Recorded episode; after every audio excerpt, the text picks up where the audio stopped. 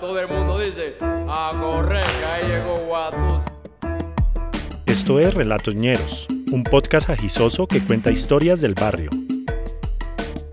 Caballero. Mentirosa. Al finadito Camilo le gustaba tomar tinto frío y comerse mil pesos de pan en mi casa. Algunas veces se zampaba dos almuerzos y en las noches se comía una hamburguesa donde Beto. Se reía de todo y de nada. Casi nunca se le veía molesto o amargado. Estudiaba en la noche igual que nosotros, y de día vendía pescado en el camión de un vecino. Le gustaba tomar cerveza y fumar cigarrillo. A dos amigos que se amaron con el alma. a yo- Cuando se emborrachaba cantaba a gritos el vallenato de Jaime Molina. Cuando estábamos en una tienda pedía esa canción hasta siete veces en una noche. Como en el barrio había una sobrepoblación de gordos, él era el gordo Camilo. El ratón, Félix y Yebrail, que eran sus amigos cercanos, se volvieron también nuestros amigos. La muerte de Camilo fue un suceso que marcó a todos en el barrio y en el colegio, a todos los que teníamos la misma edad. Pero lo más sorprendente fue que después del accidente nos enteramos de todo lo que ocultaba su novia. Rosa Luz vivía en los apartamentos de Villa María. Era flaca, ojerosa y con una voz muy alegre que ocupaba el salón de clase o el sitio donde estuviera.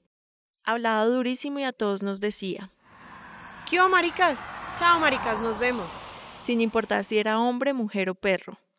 A ella le gustaba mucho bailar, el aguardiente y la ropa cara. Trabajaba en un almacén en el Andino. Allí vendían pantalones, chaquetas y camisas carísimas, de esas que el resto jamás podríamos comprar. Siempre iba al colegio bien vestida. Por ejemplo, fue la primera en tener un Levis petrolero, un tesoro de aquellos tiempos. Era de las pocas que llegaba en taxi y nunca se le veía sufriendo por plata. Fueron muchas las veces que nos invitó la cuenta en Eureka, la discoteca de Niza. Decía que su familia venía de Cali y por eso ya llegó cuando todos íbamos en noveno grado. Se acopló rápido al relajo de la nocturna. Nos contaba que su mamá era zafata de Avianca y su papá trabajaba como abogado. Hasta tenía un hermano en Estados Unidos. Eran perfiles poco comunes, pues la mayoría de nuestros padres eran obreros o tenían una tienda cuando mucho. Para nosotros era como una gomela venida menos que disfrutaba juntarse con los pobres. Hasta tuvo un noviazgo ligero con el negro Quiñones, pero su relación más conocida fue con el gordo Camilo. Los sábados armábamos unos parches tremendos para irnos en un bus mochilero por toda la Caracas hasta la 33.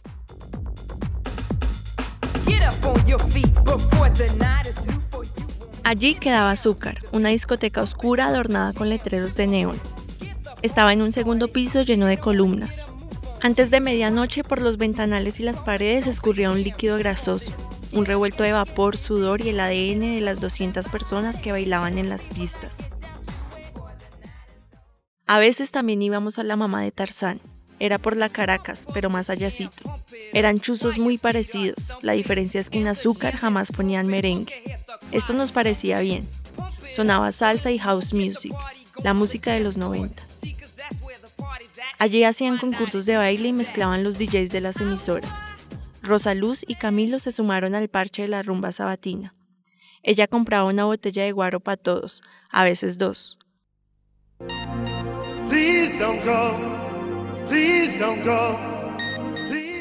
Curiosamente, a las 3 de la mañana siempre sonaba Please Don't Go. Era hora de irse. Mientras el video rodaba en la pantalla gigante, todos salíamos calmadamente por las escaleras. Debíamos caminar hasta el 7 de agosto para coger un colectivo chiquito, de los que salían toda la madrugada hacia Suba. Era el ritual de cada ocho días, y Rosaluz no se lo perdía. Maricas, la rumba estuvo re buena. Gritaba por la ventana del colectivo cuando se despedía. El día del accidente, el colegio cumplía 25 años y las monjas, junto con los profesores, organizaron una celebración. Consistía en un desfile nocturno por todo el barrio, con banderas, cornetas y algunas muestras artísticas de los estudiantes. Nosotros nos unimos porque era mejor que estar en clase. Camilo no quiso tomar porque a él le gustaba la cerveza. Recorrimos todas las calles del barrio. Pasamos por las empanadas, por Fapego, por la iglesia y cuando pasamos por la tienda de Don Tuta ya varios estábamos borrachos. A las nueve de la noche se acabó la cosa y nos separamos en grupos. Unos se fueron a jugar billar, otros a seguir bebiendo al cilantro y Camilo, que estaba muy tragado, se fue a acompañar a Rosaluz hasta la avenida Suba. Ahorita les caigo, me esperan para la pola. Nos gritó sin soltar la mano de su novia. Tanto en la tienda del cilantro como en los billares estuvimos todos pendientes de la llegada de Camilo, pero él nunca volvió. Una pausa y ya volvemos.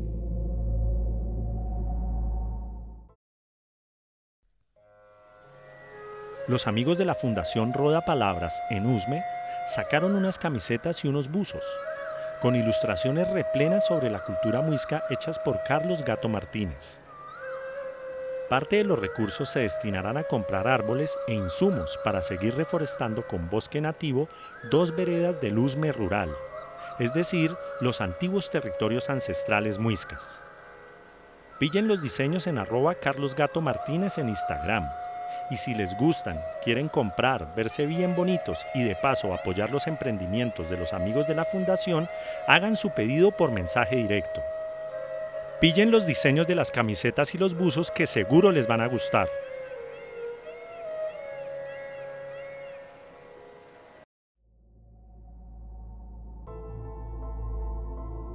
Un taxista perdió el control y se subió al andén de la avenida Suba. Dicen que iba borracho, pero era difícil saberlo. El gordo Camilo fue a parar a 10 metros del taxi, después de romper el vidrio panorámico con toda su humanidad. Rosa Luz voló contra el borde del andén que le arrancó la piel y músculo de su brazo derecho. Rápidamente nos llegó la noticia y corrimos. Cuando llegamos al sitio del accidente ya se los habían llevado al hospital de Suba. El pronóstico de Camilo era negativo, lo debían trasladar al hospital Simón Bolívar. Mucha gente del barrio y varios familiares llegaron durante la madrugada. Según varias enfermeras, ambos estaban inconscientes, sedados y entubados, pero Camilo había llevado la peor parte. Nos sentamos a esperar en una de las salas. Ingenuamente pensábamos que al amanecer nos iríamos todos juntos con Camilo y Rosa para el barrio. A las 3 de la mañana llegaron al hospital un par de ancianos. Se les notaba muy angustiados. Vestían como la gente buena del campo. El señor llevaba puestas unas botas pantaneras de caucho llenas de barro, un saco de lana muy colorido y una gorra de pintuco. Sus manos estaban resecas y maltratadas, la muestra de que el viejito aún trabajaba duro. La señora tenía el pelo negro, liso y largo. Vestía un saco de lana blanca con botones adelante y se cubría del frío con un chal raído. Estuvieron ahí callados entre nosotros durante un rato, hasta que una enfermera gritó desde la puerta de urgencias. Familiares de Rosa Luz Parra. Entonces los ancianos se pusieron de pie y caminaron cogidos de la mano. Todos quedamos de una pieza. Los papás de Rosa no parecían una zafata y un abogado. Eran más parecidos a nuestros padres. ¿Por qué Rosa había mentido de esta forma, si todos nosotros éramos vaciados y sin pedigrí? ¿Cuál era la necesidad de aparentar? Rosa despertó seis días después del accidente. Camilo seguía en coma. Durante esa semana nos hicimos amigos del par de viejitos que eran adorables y muy charladores. Nos enteramos de que el hermano que vivía en Estados Unidos en realidad llevaba dos años preso en la modelo, que el apartamento de Villa María era un casalote en el que tenían una vaca y tres gallinas. Su mamá limpiaba casas como la mayoría de nuestras mamás, y que Rosa estaba endeudada en su trabajo en el almacén, porque compraba mucha ropa cara con su sueldo. Además, jamás había salido de Bogotá, no conocía Cali.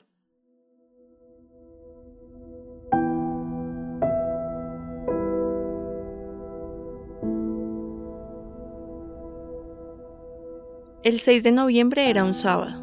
Habíamos amanecido tomando en la casa de los Maldonado y fue allí donde recibimos la noticia. Después de 15 días inconsciente y entubado, Camilo había muerto. Fue una mañana muy triste. Wilson puso la canción de Jaime Molina y un minuto más tarde todos estábamos llorando. Rosa Luz se recuperó después de varias operaciones, pero no pudo ir al entierro de Camilo. Después desapareció y no volvimos a saber de ella en mucho tiempo. Hace varios años, en la calle, me encontré con la que fue la mejor amiga de Rosa Luz en el colegio. Le pregunté por ella. Me contó que Rosa llevaba varios años viviendo en Cali. Muchos amigos del colegio aún no perdonan a Rosa por sus mentiras. Dicen que Camilo murió engañado. Otras como yo pensamos que él tuvo la fortuna de morir enamorado.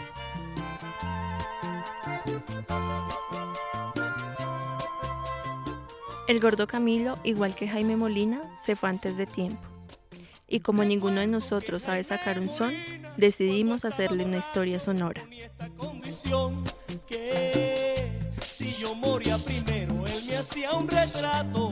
Oh, si él se moría primero, le sacaba un son. Nos pillamos el próximo miércoles.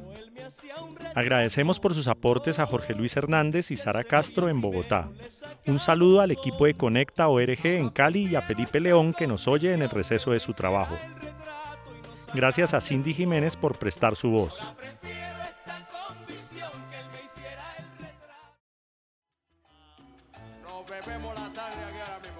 Relatos Ñeros es una producción de la Chucua Records en Bogotá. JJ Muñoz es el editor general.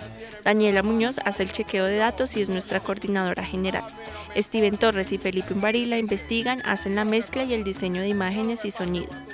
Si les gustó esta historia y quieren apoyarnos, pueden hacernos un aporte para seguir haciendo posible este podcast.